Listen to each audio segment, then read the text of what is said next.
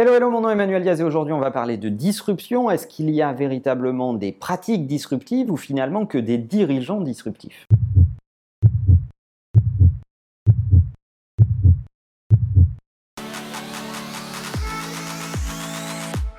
Tous les jours dans notre économie, on cherche de nouvelles pratiques disruptives, on, cherche à vendre différemment, à fidéliser différemment, à recruter différemment. Bref, la disruption est une préoccupation euh, assez généralisée et il y a toute une industrie de conseils autour de ces sujets. On peut consommer des contenus hyper intéressants avec des gens qui testent des choses comme les TED Talks par exemple, mais on peut lire des tonnes de bouquins de gens qui ont essayé des choses et qui en témoignent.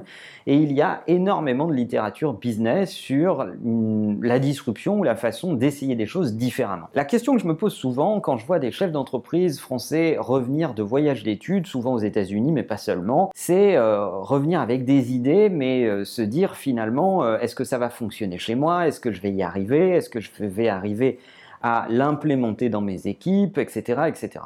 Et au fond du fond, je pense que c'est pas le sujet. Et souvent, ce que je leur dis, c'est il n'y a pas de pratique disruptive ou de méthodologie miracle avec lesquelles vous pouvez revenir de voyage d'études ou en ayant lu des bouquins. Il y a finalement que votre attitude à vous de dirigeant, est-ce qu'elle va vraiment être disruptive ou pas? Le point commun entre les Google, Amazon, Facebook, Tesla et les autres, c'est qu'il y a toujours à la tête un dirigeant qui lui-même a une approche disruptive, l'incarne, met les mains dans le cambouis, n'a pas peur de défendre cette vision, n'a pas peur d'être clivant, n'a pas peur de ne pas faire l'unanimité euh, et de, poursuivre cette vision et de convaincre des gens de le suivre dans cette vision. Et je pense que dans beaucoup de cas, la lacune que l'on a euh, chez nos dirigeants, c'est la volonté de faire l'unanimité, comme si la révolution pouvait se conduire en silence, à pas feutrer et en essayant de faire la majorité et l'unanimité. Eh bien, c'est certainement cela, de mon point de vue, le problème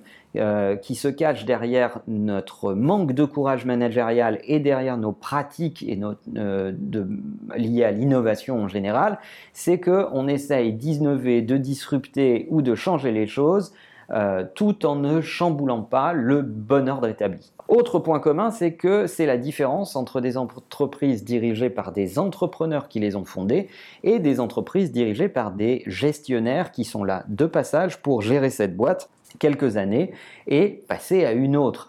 Eh bien, vous regardez, le trait commun, le plus souvent avec les entreprises qui euh, sont très innovantes et très disruptives, c'est qu'elles n'ont pas peur d'assumer ces décisions parce qu'elles sont dirigées par les gens qui les ont fondées, qui se sentent en position de force, même s'ils ne sont plus forcément majoritaires dans leur euh, capital, ou s'ils ont des associés, ou s'ils ont reçu des fonds d'investissement.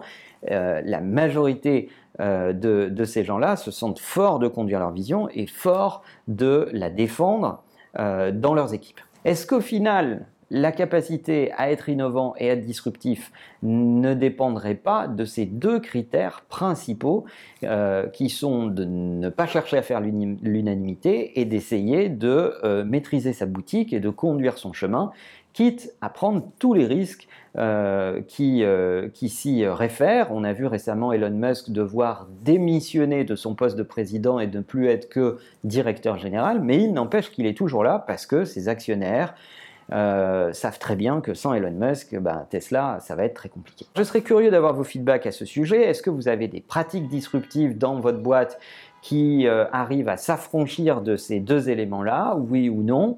Euh, ça m'intéresse de savoir comment vous y prenez pour être disruptif dans vos boîtes. Est-ce que vous avez besoin de l'appui politique? Est-ce que vous arrivez à vous en affranchir? Racontez-nous tout ça dans les commentaires. N'oubliez pas que l'ensemble des épisodes sont disponibles en podcast et que la meilleure façon de marcher, c'est de vous abonner. À bientôt.